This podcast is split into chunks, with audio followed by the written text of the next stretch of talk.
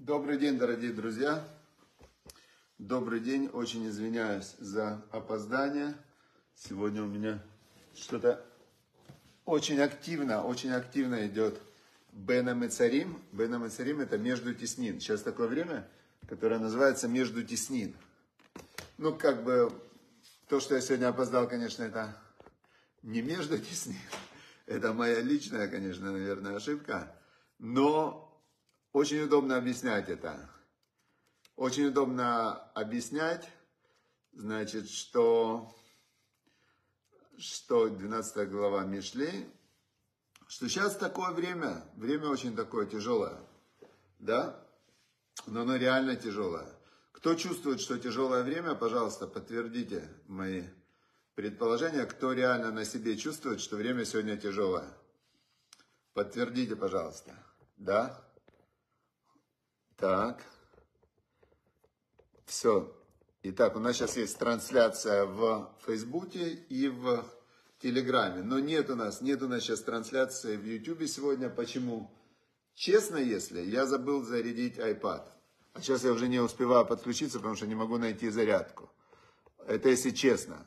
А если глубже по духовному, то Беном и Царим. То сейчас у нас что? Какое время вы знаете? Сейчас у нас время между теснин. Между 17 Тамуза и... Звука нет, все, понял. Добрый день, дорогие друзья. Я только что объяснял, что время сейчас э, между теснин и очень тяжелое время, прям реально. И я вот сейчас э, объяснял, объяснял, а микрофон был выключен. Хорошо, ну мы давайте тогда, что делать в это время? У нас есть беспроигрышное средство, волшебный билет, джокер, который лучшее, что можно сделать в любой ситуации, это учить Тору. Когда ты учишь Тору, ты узнаешь, как работает мир, ты соединяешься со Всевышним, зарабатываешь себе духовную криптовалюту, и, значит, э, и все отлично. Значит, мы сейчас дошли уже до такого отрывка, да, сегодня у нас среда, четвертый день недели. Заканчиваем глава Матот. Глава Матот заканчивается, и начинается глава Масаи. Масаи это поездки. Значит, четвертый день недели, вот он. И сказал им Моше, вы помните, да, что пришли, пришли к Моше Рабейну, к Моше Рабейну пришли колено Гада, колено Реувена, и сказали, что вот эта земля, которую уже захватили к тому моменту, еще не зашли в землю Израиля. Было два царя, которые вышли воевать против Израиля, это Ог и Сихон, и их победили. Они говорят, давайте мы здесь останемся, отдайте нам эту землю. Хорошо, Машера Бейну говорит, если вы пойдете впереди всех и будете воевать, то да. Они сказали, да, пообещали, все, Машера Бейну говорит, хорошо, все, на вас это как обед. Значит, вы идете впереди всех, как только захватим всю землю Израиля, вы возвращаетесь. Они говорят, отлично, отлично, все, договорились, и дальше идут перечисления тех городов, которые они построили для своих детей и для своего скота. И почему-то тут э, появилась, значит, и дал Муше Гилят, Лиматир бен Минашева и Шевба. И Моше Рабейну дал еще какую-то область, которая называл, называлась Гилят. Гилят, вы помните, это, это было место, в котором Яаков, когда он возвращался, возвращался он от Лавана, и Лаван гнался за ним, помните, гнался, хотел его убить. И в этом месте Лаван его догнал, но ему Лавану ночью Всевышний Лавану пришел и сказал ему, Лаван, Якову не делай ни хорошего, ни плохого, вообще от него отойди, чтобы близко не приближайся. И Лаван э, договорился с Яковом, что он э, не будет с ним никогда враждовать, и на этом месте поставили, поставили знак союза, который назывался Диль-Ад. Дословно это галь, это волна, это как холм. Ад – это эд. Слово эд – это свидетель. Холм – свидетельство. И вот эта вот э, земля, которая называется Дилят, она, я так понимаю, находится, вот если мы возьмем Израиль, вот море, да? Помните же все, вот море. Вот вдоль моря идет Израиль, такая полосочка. Снизу Египет, Элат, сверху Ливан, Вот тут вот идет вот такая вот полосочка, э, вот такая полосочка идет озеро Кинерет, кругленькая, и внизу вот там Мертвое море. Теперь все, что за озером Кинерет, Кинерет и за Мертвым морем, вот с той стороны заходили сыны Израиля. И значит, Гилад это верхняя часть за рекой Иорден. А в, там, где Мертвое море, Иордания, это нижняя часть. Получается, что получили Иорданию, да, получили там, где сейчас Иордания, получили колено Гада и колено, колено Рувена, а сверху кусочек получила колено Минаше. Половина колена Минаше. Значит, э,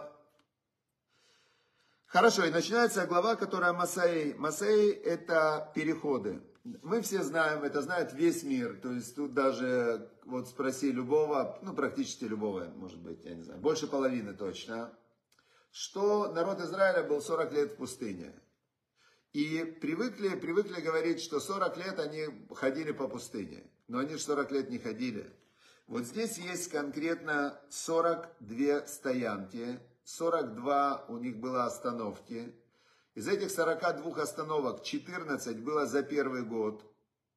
14, когда они вышли из Египта, пока они получили Тору, такие маленькие были, переходите, представьте, то есть они вышли, они были рабами, они вышли из изгнания, в котором жили несколько сот лет. Они, значит, первый выход, это понятно, это как побег. Первый год 14 переходов, понятно. Потом они были 38 лет в пустыне, и за 38 лет у них было 20 стоянок. Вот тут перечислены все стоянки, где они находились. На какой-то стоянке они стояли несколько дней, на какой-то стоянке они стояли несколько лет, на какой-то стоянке они стояли больше 10 лет. Всего 42 перехода было. Всего было 42 перехода от выхода из Египта до захода в землю Израиля. Из них 14 в первый год, 8 в последний год, перед уже заходом в землю Израиля. И получается 20 за 38 лет. И здесь у нас перечислены все эти переходы. Мы не будем сейчас все эти переходы перечислять. Нам эти все географические названия ни о чем не скажут. Ничего они нам не добавят, не убавят. Кроме того, зачем это нам дано? Зачем это нам дано? Вот я думал, зачем нам нужно это учить? А, в конце написана, правда, очень интересная информация для нас, прям очень важная, что здесь написано место, место смерти, место ухода из этого мира. И число, когда Аарон, брат Моше, написано в 123 года, Аарон, брат Моше ушел из этого мира на месте, которое называется Араар, гора на горе. Это место на сегодня есть, это могила. Я вот даже сегодня учил, подумал, надо туда съездить. Это на территории Иордании, но есть у меня один э, знакомый экскурсовод, который туда водит. Они, ну, там у него есть какие-то договоренности с бедуинами, с местными, с властями. И можно прийти прямо посмотреть на эту гору на горе, где ушел из этого мира и похоронен Аарон. Есть это место, Аарон, брат Мошерабейну. И было это, знаете, когда? Первого ава, первого числа пятого месяца. Значит, сейчас у нас какой месяц? Четвертый. Сейчас месяц, который называется э, Тамуз. Значит, месяц Тамуз сегодня, да? Число вам точно скажу, чтобы не ошибиться. И сегодня у нас 23 Тамуза. И мы можем с вами отметить э, Йорцайт Аарона, Рошходыш, это будет 1 ава. Знаете, когда это будет? Среда, 19 августа. Вот в среду 19 августа, это день ухода из этого мира Аарона, брата Маше. И что мы отсюда видим? Мы отсюда видим, что истинность Торы, мы видим, что каждая деталька, каждая стоянка, как, как каждая вот буква в Торе, это именно истина в чистом, в кристальном виде. И что интересно, зачем нам, ну мы, опять же, есть, э, как бы, многие любят проверять и искать доказательства божественного происхождения Торы. Есть, например, профессор Ильяу Рипс, который, он математик, профессор математики. И он, когда всю эту, всю Тору он математически высчитывает, 19 июля, да, 19 июля, это будет первая ава, это день смерти Аарона, который указан в Торе. Профессор Ильяу Рипс, он, он э, математик, и он коды в Торе. Есть целое у него исследование, там, диссертации, коды в Торе. Он математически расшифровывает Тору, потому что если это структура, матрица мироздания, так оно должно быть там коды. И он прямо эти коды находит, есть много книг, его научных работ и так далее, так и называется, коды в Торе. Теперь есть, э, есть например, очень, он жил тысячу лет назад, э, Баля Турим он называется, комментарий, он тысячу лет назад без компьютеров, он знал все слова в Торе, все буквы в Торе, все, ну вот, и он говорит, например, слово такое-то встречается в Торе там 8 э, раз. Здесь, здесь, здесь и здесь. И по тому, как оно встречается в Торе, э, там он такие закономерности находит, что это просто ну, а, а, невероятно. Но я, честно говоря, я сразу понял, когда начал учиться, что Тора это не, невозможно, чтобы человек вот создал такую систему, где все соединяется со всем, которая состоит из 5780, 5700, по-моему, 88 а, отрывков Торе, из них 43 а, в Писаниях, а, точно повторяющих отрывок из Пятикнижия. То есть я в какой-то момент в самом начале понял, что Тора с неба, мне не нужны эти доказательства, я и так знаю. И я искал все время в Торе, что мы из этого учим для себя. Я очень практик, я, ну, я понимаю, что а, эмоциональное состояние человека зависит от того, что с ним происходит сейчас. Не от того, что когда-то происходило с кем-то, а от того, что сейчас. И очень важно из Торы выучить, как правильно действовать в этом мире. Так получается очень интересная вещь. Вот есть 42, 42 перехода, которые сделал еврейский народ из выхода из, от выхода из Египта до захода в Израиль. Я когда-то, ну, жена даже больше не я, жена, она когда посчитала, сколько раз мы переезжали за жизнь, мы вот с тех пор, как мы поженились, переезжали больше 20 раз с ней. А, то есть э, больше 20 раз. И я как-то понимал, что жизнь человека, ты не можешь, э, ты не можешь сказать, что с тобой будет завтра. То есть ты не можешь, ты не знаешь, что с тобой будет завтра. Человек не хозяин мира, не хозяин даже своей жизни. То есть, э, и как, чем быстрее ты это понимаешь, тем, тем сильнее ты соприкасаешься со Всевышним, который есть настоящий хозяин всего, что происходит. И тем, тогда ты, ты как бы понимаешь, что в твоих руках – только взаимоотношения со Всевышним. А реальность, тот результат, который ты получишь, он зависит от множества-множества факторов, которые вообще не под твоим контролем. И сейчас, например, в этом убедились миллионы людей, которые абсолютно миллионы людей, например, там Украина, почти 40 миллионов человек, Россия, 120 миллионов человек, плюс-минус, да? Люди оказались, что все их планы, которые они строили для себя, разрушены. Потому что человек предполагает, а Бог располагает. И есть люди, которые называются реактивны. Они все время реагируют на окружающий мир. Поэтому их жизнь, она полностью зависима от э, внешней реальности. Есть люди проактивные, которые пытаются управлять своей жизнью изнутри, ставят цели, планируют, э, там, инициируют и так далее. Но тоже они зависят от внешней реальности, потому что ты можешь двигаться каком-то направлении, а там линия фронта, все. Или ты можешь какую-то профессию приобретать, а она, эта профессия исчезла.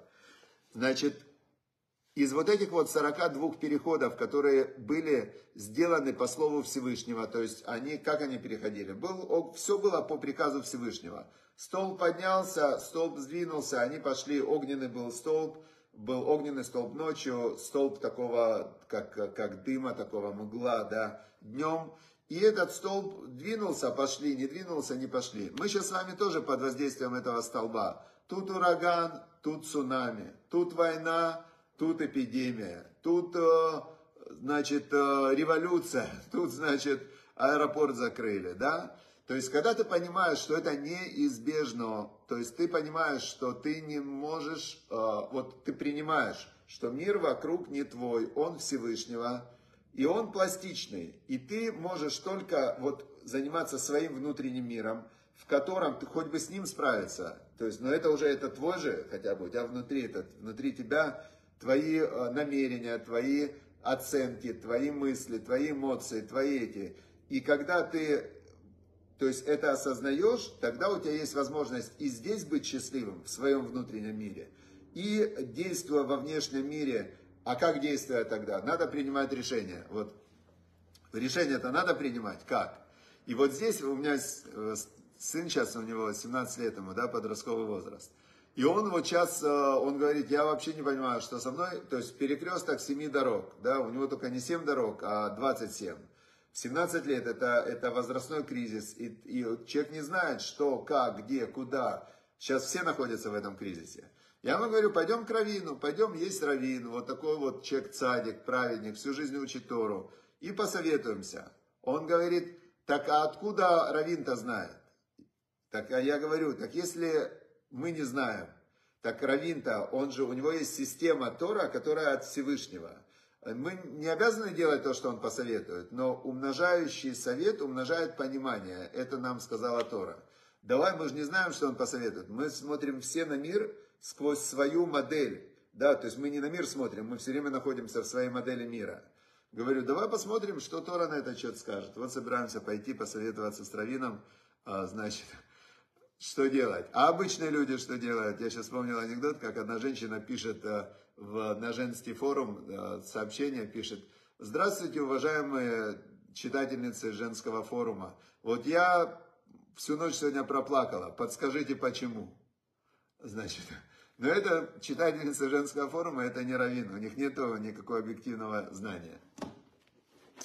Хорошо, давайте в главе 12. Все. То есть подведем итог. 42 стоянки учат нас, что жизнь человека состоит из 42 изменений, плюс-минус, которые от него не зависят. И эти изменения были, есть и будут. И надо к этому просто понять, что Всевышний ведет нас по жизни через какие-то события, через какие-то потрясения, кульминации и так далее. Но, значит, избежать этого мы не можем. Это будет, это фактическая реальность. Поэтому мы должны настроиться на принятие этого и на принятие с благодарностью и с пониманием, что Всевышний все, что он делает, все для добра. Теперь, а, а что же нам делать? 12 глава, 12 глава, значит, книги Мишли, притчи, кстати, очень советую ее заказать себе. Мы сейчас конкретно налаживаем. И помогите нам, пожалуйста, наладить. Мы хотим, чтобы у каждого человека в любом месте мира была возможность эту книгу заказать, учить, э, присоединиться к нашим урокам. То есть э, эта книга лучшее, что может быть, как инструкция по жизни в этом мире. Если вы можете как-то помочь в распространении божественного знания, то Всевышний вас благословит 100%. И каждый раз, когда вы кому-то помогаете получить, установить контакт со Всевышним, то ваш контакт со Всевышним увеличивается. И сказал нам царь Соломон, мудрейший из людей, мудрейший из людей, он так сказал. Второй отрывок. Второй отрывок я как раз хотел взять в этой главе, в 12 главе 28 отрывков. 28 отрывков. И второй отрывок он такой. Тов яфик рацион миашем, выиш мизимот яршия. Значит, есть у человека, давайте дословно переведу, хорошо вытаскивать желание от Бога и человек, а человек Мезимот, а, комбинатор, да, человек Ишмезимот, это по-простому комбинатор, он, он согрешит, он сделает зло. Значит, вот сидит человек, значит, давайте рассмотрим конкретную ситуацию. Сидит человек, значит, 17 лет или там 47 лет или 37 лет, ему надо решать, что делать. Значит, а, у него есть вариант какой? Он комбинатор. Что делает комбинатор? Он пытается понять, что думают другие люди. Он ставит себе какую-то цель, которую он хочет получить через там э, короткий период времени, месяц, два, три, год там и так далее. И он пытается выстроить какую-то комбину, комбинацию, в которой он, манипулируя другими людьми, он сможет получить то, что он хочет. Так мыслят комбинаторы. И есть, которые они думают, что они умные комбинаторы, там они есть мафия, есть какие-то политики, которые считают, что они прям всех вот так вот раскрутили, перекрутили, и прямо вот они, как Пригожин был такой яркий комбинатор, который комбинировал, там считал, что он прям комбинатор-комбинатор, и он докомбинировал, то есть он имел какое-то влияние, власть, деньги там и так далее. Причем очень большие относительно в всего русскоязычного какого-то мира, да. Но что? Говорит царь Соломон, что комбинатор сделает зло. А дальше мы узнаем, что будет, если ты делаешь зло. То есть, если, что такое зло? Бог сказал, это зло, а это добро. Если ты делаешь зло в глазах Всевышнего, то это зло. Это не то, что ты думаешь, вот я сейчас там пойду поубиваю пять человек, это будет добро. Ну все, в добрый путь, знаете. Человек идет, этот наемный убийца идет, значит, ну все, в добрый путь, значит посижу на дорожку, чтобы ничего плохого по пути не случилось. Это не, это наоборот, если бы по пути что-то плохое с ним случилось, и он бы не убил, это было бы для него добро. То есть, получается, то, что бы с ним случилось по пути, чтобы он не доехал до убийства, там его сбила машина, он в больницу попал, ноги ему переломало. Это добро для него, потому что если он убьет, потом убьют его. А, понятно, да? То есть большинство людей запутаны в своих а, оценках, что такое добро, что такое зло. Там э, муж с женой, жена полюбила другого. Она говорит, любовь это главное в жизни. Полюбила она другого. Значит, э, а, а что ж с мужем делать? Давай убьем, давай. Ну, в добрый путь, значит. Есть такие, много же таких историй. Значит, люди путаются между добром и злом. Теперь Царь Соломон нам четко говорит, комбинатор обязательно сделает зло. А что такое правильно? А правильно, то яфик рацион мэшем. Добро – это вытащить волю Всевышнего. Ты спрашиваешь, секундочку, а что Всевышний от меня хочет? Что Бог вообще хочет?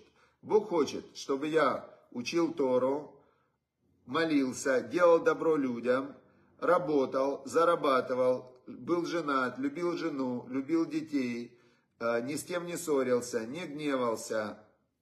Все, отлично. Значит, я знаю, что вот это добро. Вот 10 заповедей, э, все понятно. Теперь, если мне нужно э, принимать решение, значит, я первым делом я хочу выполнить волю Всевышнего. А тогда мы знаем, что Беколь Драхехадеу, на всех своих путях познавая его волю, в Уя Ашер Архатеха, и он выпрямит твои дорожки. Все, значит, я иду работать буду, отделять десятину, э, значит, буду приносить пользу людям. Все. Почему? Это воля Всевышнего. Всевышний поможет. Все, иду жениться. Зачем? Плодитесь и размножайтесь. Человек должен быть женат. Плохо человеку быть одному. Значит, все написано в Шелханорухе конкретно. В 20 лет должен жениться. После 20 лет не женился, грешит. Дальше. А если уже был женат? Написано, должен быть женат. Не может быть не женат. Все и так далее, и так далее. То есть, если ты вытаскиваешь волю Всевышнего и это ставишь своим, э, своими целями, своими планами и так далее, все будет хорошо. Это вот второй отрывок 12 главы. Теперь вся 12 глава, она вот на вот этом вот как раз говорит нам о вот этом, да? Там 23 отрывок вот мне сейчас попался, прям в глаза бросился. Я не хотел про него говорить, но он прям бросился в глаза. Значит, человек хитрый, скрывает знания. Интересно, Адам Арум Коседат, он скрывает знания. Влев Целим и Край Велет. А сердце грешников по заблуждению, по вожделению, оно провозглашает скептицизм и критицизм. Значит, человек, который знает, ему зачем ему с кем-то спорить. Он знает, что все от Всевышнего, он знает, как правильно действовать, он знает, что у него сегодня работа, учеба, э, помощь людям, там заповеди, Тора. Ему зачем с кем-то спорить? Ему вообще с ни с кем спорить не надо. Теперь человек грешник, который, он сам в сомнениях, он все время его колбасит, разрывает, он все время пытается кому-то что-то доказывать, с кем-то спорит, у него какие-то все время там идеи, мнения, то есть его просто колбасит и плющит. Это вот 23 отрывок, да? Человек знаний, он скрывает свое знание, ему не нужно ни, ни, никому рассказывать. Тут, правда, не написано человек знания. Адам Арум, хитрый, скрывает свое знание. То есть, зачем ему хвастаться, зачем ему привлекать личное внимание? Очень классный отрывок, когда там мне он очень сильно в жизни помог, 27 отрывок, значит, он э, на первый взгляд вообще непонятен. Лоих рох ремия цейдо, значит, не будет жарить э, обманщик свою дичь, да, свою добычу, а, значит, представляете, не будет э, обманщик жарить свою добычу, имущество человека прилежного, значит, э, оно ликвидно, оно как бы уважаемо. Что это значит? Если человек наворовал, ему всю жизнь приходится это скрывать. Он это скрывает, он это прячет, у него это находят, потом у него арестовывают счета, потом то. Нет источника происхождения денег. Теперь человек, который, а, как царь Соломон молился и говорит, что не хочу быть ни богатым, ни бедным, хочу, и Трифени он Бога просил, дай мне лехем хути, законный хлеб. Человек, который законно зарабатывал, платил налоги, все в белую, то у него все ликвидно. В Израиле очень интересно налоговая работает. Они работают так. Значит, каждый год у человека, он, у него есть э, как бы, ну, все его имущество, оно учитывается. Недвижимое, движимое, там, машина, все, оно учитывается. Дальше, если у человека там раз в 5-10 лет налоговая сверяет. У тебя 10 лет назад было там 1000 долларов или 100 долларов, да? А сейчас у тебя миллион. Давайте посмотрим, сколько ты заплатил за это имущество на миллион. Сколько ты за это время заплатил налогов. Опачни, не сходится все, значит, э, ну, не заплатил налоги, уголовное преследование и так далее. Теперь э, то, что я хотел сказать, такой глобальный отрывок, который очень-очень, ну вот, он много объясняющий. Значит, 12 глава.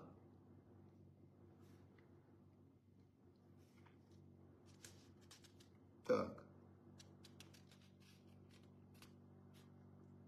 Угу. Сейчас, секундочку, где же этот, еще отрывок я этот разместил? Но смысл в нем такой, что мы при... Сейчас, сейчас, сейчас, договорим, Сейчас.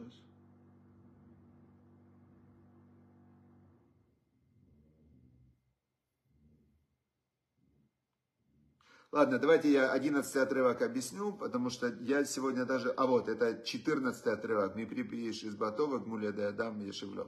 Хорошо, давайте 11 отрывок. Овед адмато из балехом. Тот, кто обрабатывает землю его, насытится хлебом. Умирадев рейким хасар лев.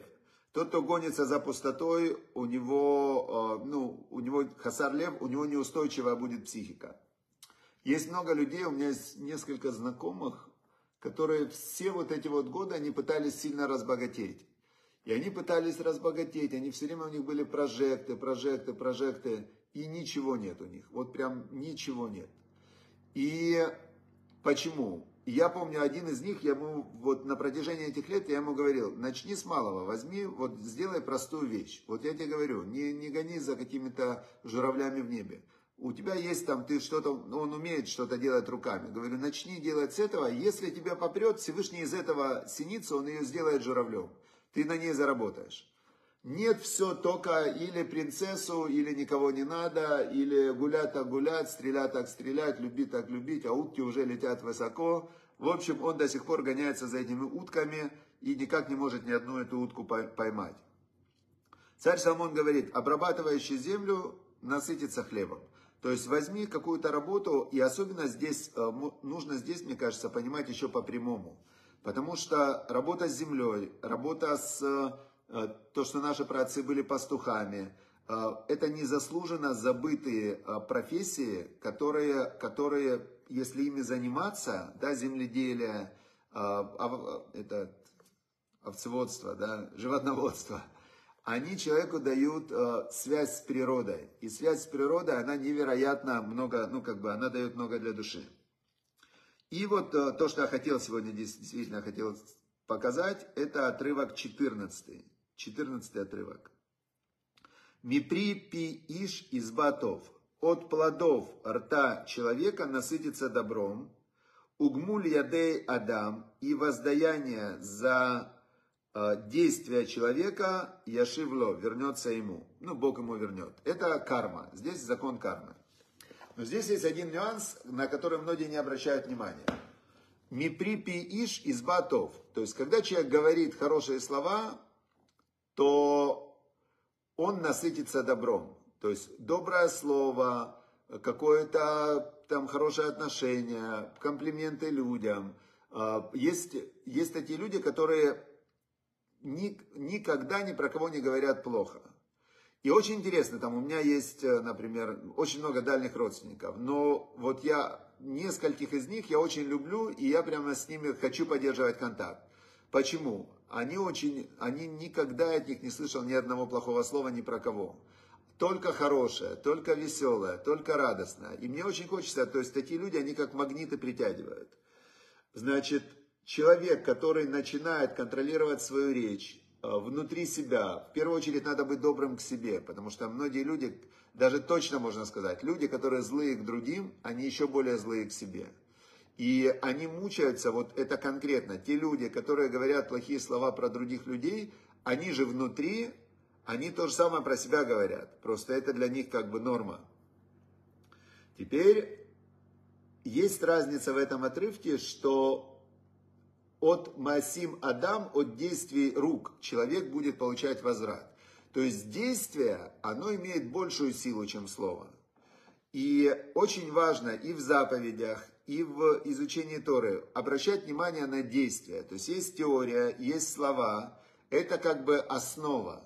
Но плоды настоящие, вот то, что, то, что к человеку приходит, это плоды рук. Поэтому нужно делать заповеди и нужно делать руками добро другим людям. Все, дорогие друзья, сегодня мы закончили. Напишите, пожалуйста, свои выводы. А, значит, свои выводы, что для вас открылось сегодня, какие у вас были инсайты. Поделитесь своими инсайтами с э, окружающими.